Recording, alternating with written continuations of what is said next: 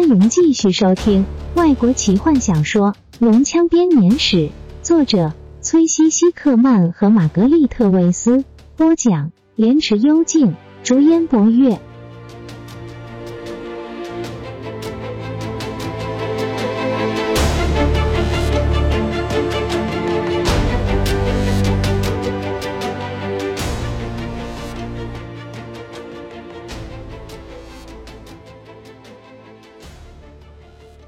泰索和夫听见西尤瓦拉吟唱的声音，他认出这是咒语，便本能的抓住放在官架上的盾牌，用力了往外拉。沉重的盾牌轰的一声压在他身上，将他压倒在地，并完全把他遮了起来。他一动也不动的躺着，直到西尤瓦拉念完了他的咒语。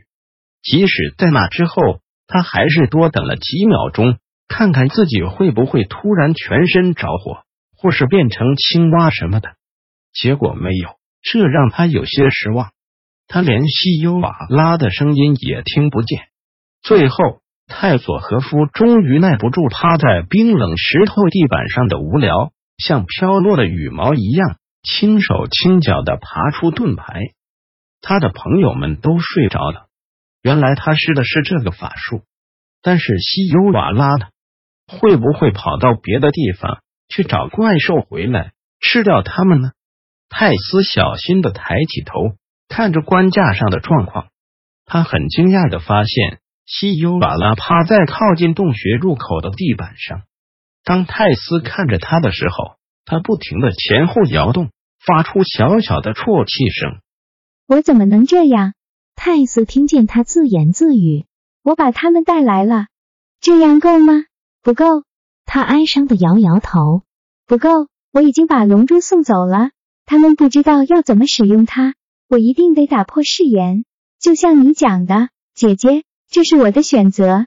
但是这好困难。我爱他。西欧瓦拉把头埋在膝盖间，像是着魔似的，自言自语的啜泣着。软心肠的坎德人从没见过这么伤心的人，很想要上前去安慰他。接着，他发现他讲的东西听起来都有点可怕。很难的选择，打破誓言不行。泰斯想，我一定得在他发现他的法术对我无效前，赶快找到出路。但西优瓦拉挡住了陵寝的入口。也许可以试着溜过去。泰斯摇摇头，太冒险了。那个洞，他灵机一动，反正他本来就想要更仔细的观察那个洞。他只希望那个铁板还没有盖上。坎德人蹑手蹑脚的走过棺架，小心的走到祭坛边。洞就在那边，入口仍然开着。泰洛斯躺在旁边熟睡着，他的头枕在自己的银币上。泰斯回头看着西尤瓦拉，小心的走到边缘。这比他现在躲藏的地方要理想多了。这里没有阶梯，但是墙上还有扶手。像他一样的正常的坎德人攀爬起来，应该不会有任何的问题。也许这通道外面，突然泰斯听见背后传来一阵吵杂声。西尤拉叹着气，泰斯立刻想也不想的爬进洞穴中，一声不响的开始往下爬。墙壁上因为满布着水汽和青苔，所以显得十分湿滑，扶手的距离又有点远。他生气的想，又是为了人类设计的，从来都没有人替矮个子着想。他一直都不很专心，直到非常靠近那些宝石，才发现他们。米奥克斯的胡子，他赌咒着说：“这是他从弗林特那边学来了这句口头禅，用的特别顺口。”六颗美丽的宝石，每个都和他的拳头一样大，镶在墙壁上的一个环形空间里。它们表面覆盖着青苔，但泰斯只看一眼就知道它们的价值。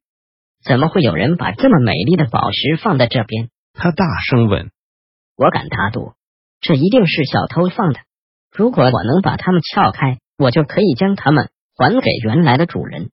他的手放在宝石上，一阵强烈的风吹了过来，将泰索和夫像一片秋天的落叶般扯离扶手。他一边往下跌，一边往上看着渐渐变小的开口。他开始想着，到底里奥克斯的裙子有多大？突然间，落下的势头停了下来。有一阵子，强风把他吹得滚来滚去，接着风改变了方向，把他打横着吹。我不会到世界的另一端了，他伤心的想。他叹着气到了另一个通道，接着他发现自己飞了起来。一阵强风把他往上吹。这种感觉十分不寻常，他下意识的伸出手，看看自己可不可以碰到两边的墙壁。当他把手伸开的时候，他注意到自己往上升的更快了些。也许我死了，泰斯想。我死了之后就比空气轻了，我怎么会知道？他伸手去摸摸自己的袋子，他也不确定，因为卡德人对死后的世界没有什么概念。但他有一种感觉，他一定没办法带着这些东西一起去。不对，每样东西都还在呀。泰斯放心的叹了口气，接着又惊讶的吞口水，因为他发现自己突然停了下来，甚至在往下掉。什么？他心慌意乱的想，然后发现自己把手放到接近了自己的身体，他急忙把手张开，这次。他确确实实的在往上升，在知道了自己还活着之后，他开始尽情的享受这段旅程。坎德人拍着双臂，在半空中漂浮着，轻松的看着他要去的地方。啊，眼前又有了光亮，越来越清楚了。现在他可以看见自己是在一个隧道里，但这条隧道比他原先掉下来的那个还要长。待会儿一定要让弗林特听听这个，他快乐的说。然后他看见了像刚才一样的六枚珠宝，风势很快的开始减缓。正当他觉得自己可以接受飞行这种生活方式的时候，泰斯到了隧道的顶端，风轻轻的将他放在石头地板上。泰斯等了几分钟，看看自己会不会再飞起来。甚至挥舞了一下自己的手臂，但什么都没有发生。旅程已经到了尽头，我也许可以看看这个地方。坎德人叹了口气，想他跳出那阵气流，轻松的着地，开始打量着四周。墙上插着几只火把，照亮整个房间。这个房间显然比灵寝要来的大。他站在一个巨大阶梯前。每一阶的石块和房间里的其他部分都是由纯白色的石块所组成，跟底下纯黑色系的陵寝大异其趣。楼梯通往右方，似乎直达另外一层的大厅。他可以看见头上的空间有一排栏杆，应该是某种阳台。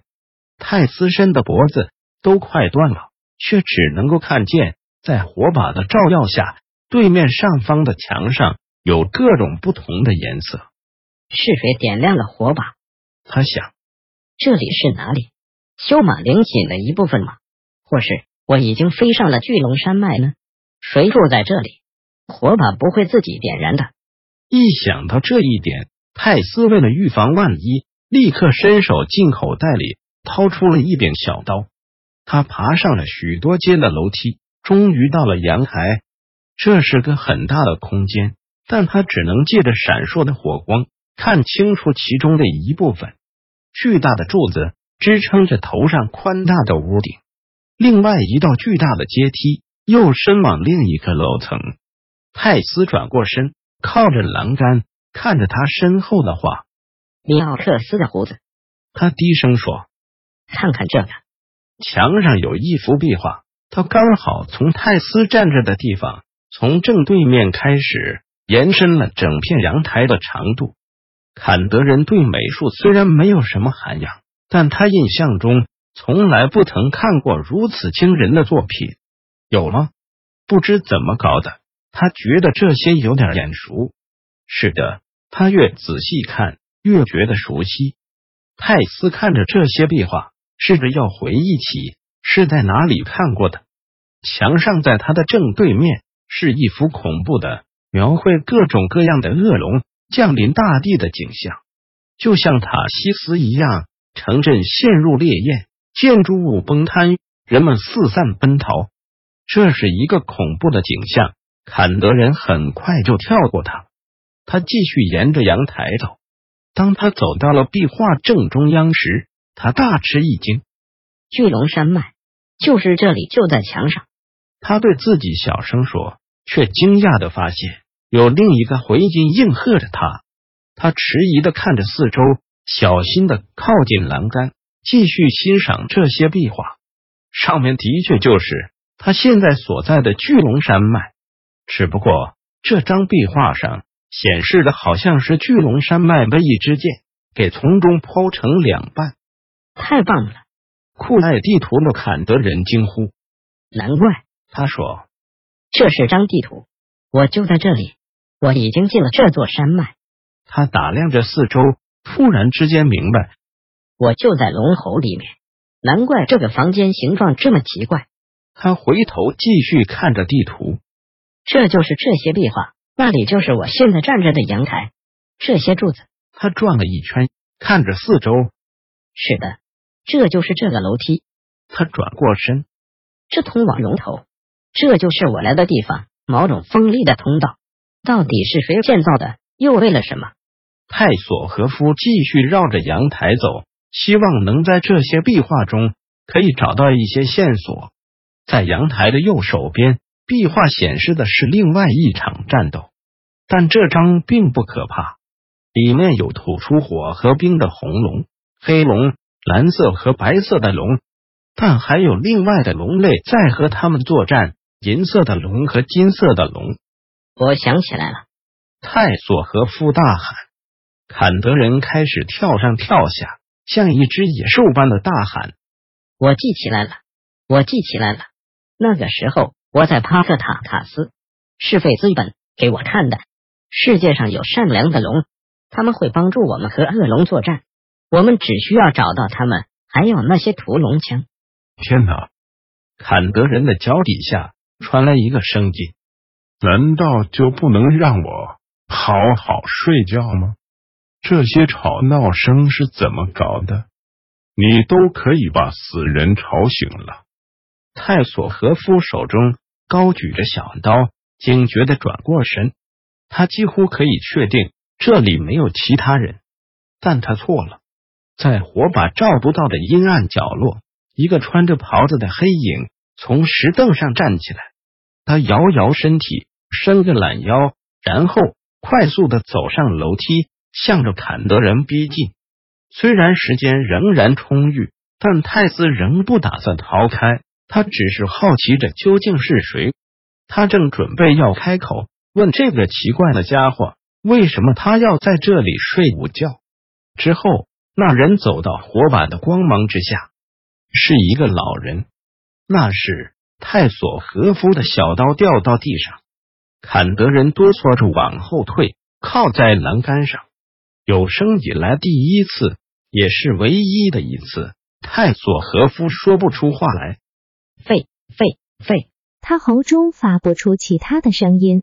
嗯，什么？说大声一点！那老人低头看着他，大声吼着：“你一分钟前还吵得跟什么一样，现在怎么了？有东西卡住了吗？”肺肺肺！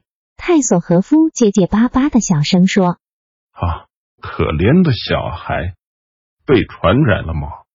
失语症，可怜可怜。”来，老人伸手进袍子里，打开许多内袋。泰索和夫则仍然不停的发着抖。拿着。那人说：“他拿出一枚硬币，放进坎德人毫无知觉的手中，并且替他将冰冷的手指合上。快点去。”找个牧师，费资本。泰索和夫终于说出口：“哪里？”老人转过身，举起手杖，他害怕的看着周遭的黑暗。后来似乎突然想起什么，他转过身，压低声音问泰斯：“我说啊，你确定你看到了这个费兹本吗？他不是死了吗？”我知道，我以为。泰斯难过的说：“那么。”他就不应该到处乱跑，随便吓人。老人生气的说。看来我得和他沟通沟通。喂，就是你！他开始大叫。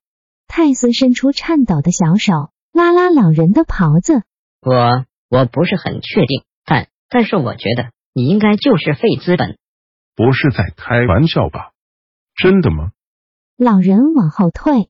这几天的天气让我觉得不太舒服。我不知道这天气已经糟到了这个地步。他垂下肩膀。原来我已经死了。万事俱休，一笑泯恩仇，一切付诸东流。他颓丧的走到一个矮凳旁边，一屁股坐下来。丧礼隆重吗？他问。有很多人来吗？有没有二十一响礼炮？我一直想要见识一下二十一响礼炮。我我啊！泰斯迟疑了一下，不知道礼炮是什么东西。这样喷，那应该可以说是只有某种纪念仪式。你知道的，我们啊找不到你的，我应该怎么说？残骸。老人热心的问：“啊，残骸？”泰斯脸红了一下。我们很努力的找过了。但满地都是鸡毛，还有一个黑暗精灵。坦尼斯说：“我们能够平安离开，就是好狗运了。”鸡毛！老人不顾形象的大喊：“我的丧礼上为什么会有鸡毛？”那时我们啊，你和我还有塞斯顿，你还记得西古矮人那个塞斯顿吗？哦，还有帕克塔卡斯那里一个巨大的铁链，还有那只大红龙。我们抓着那只铁链。那只红龙对着铁链吐火，然后我们就掉了下去。泰斯想来已经热身完毕，开始进入他最喜欢的部分了。我知道一切都完了，我们一定会死了，大概要掉个六十尺才会到底。泰斯每回说这个故事的时候，这段距离的长度都会增加。那时你在我下面，我听见你念了一句咒语。没错，你也记得。我的确是个厉害的法师啊！对，泰斯结巴了一阵子，然后继续说：“你念了一个法术，雨落术还是什么的？不论如何，你只来得及说出第一个字‘雨’。突然间，坎德人伸出手，脸上带着惊讶的神情，因为他回想起后来的事情，出现了几百万、几百万、几百万的鸡毛。然后怎么样了？老人戳戳泰斯。要他继续说下去，我我这里就有点啊混乱了。泰斯说：“我听见一声尖叫，砰的一声，嗯，更精确的说法是扑击一声。我我以为那声扑击就是你的下场。”我吗？老人大吼：“扑击！”他生气的看着坎德人：“我这辈子从来没有扑击过。”然后我和塞斯顿和那条大铁链一起跌到羽毛堆里面。我真的。有很用心的找，泰斯回忆起自己心碎的寻找着老法师的尸体，眼角开始流出泪水。可是地上有太多鸡毛了，外围又有可怕的龙在喧闹。塞斯顿和我跑到门边，我们遇到了坦尼斯，本来想要回来找你的，可是坦尼斯说不行，所以你就让我被埋在一堆鸡毛之下。那真的是一场很特别的丧礼哟。泰斯说。金月说的，还有伊利斯坦，你没见过伊利斯坦，但你还记得金月和坦尼斯吗？金月，老人喃喃自语：“啊，没错，漂亮的小女孩，有一个看起来一脸正经的大个子爱上了他。”那是何风？泰斯兴奋地说：“还记得雷斯林吗？瘦不拉几的家伙，厉害的法师。”老人严肃地说：“他如果不找个方法治好咳嗽，可能一辈子都成不了大器。”你就是费资本。泰斯高兴的跳起来，他伸出双臂，紧紧的抱住老人。乖乖。费资本有点不好意思的拍着泰斯的背。这样就好了。你会把我的袍子弄脏的。别擤鼻涕，我很难弄干净。要手帕吗？不用了，我自己有。啊，这样好多了。啊，我说了，我觉得那个手帕好像是我的 U，上面有我的名字缩写。是吗？你一定是不小心把它弄丢了。我想起来你是谁了，老人大声的说。你是泰索什么东东来着？泰索和夫，泰索和夫，百福特。坎德人回答。我是。老人突然停下来。你说我叫什么？费资本。费资本，没错。老人想了一下，然后摇摇头。我觉得他应该死了。本集就为您播讲到这了。祝您愉快，期待您继续收听下一集。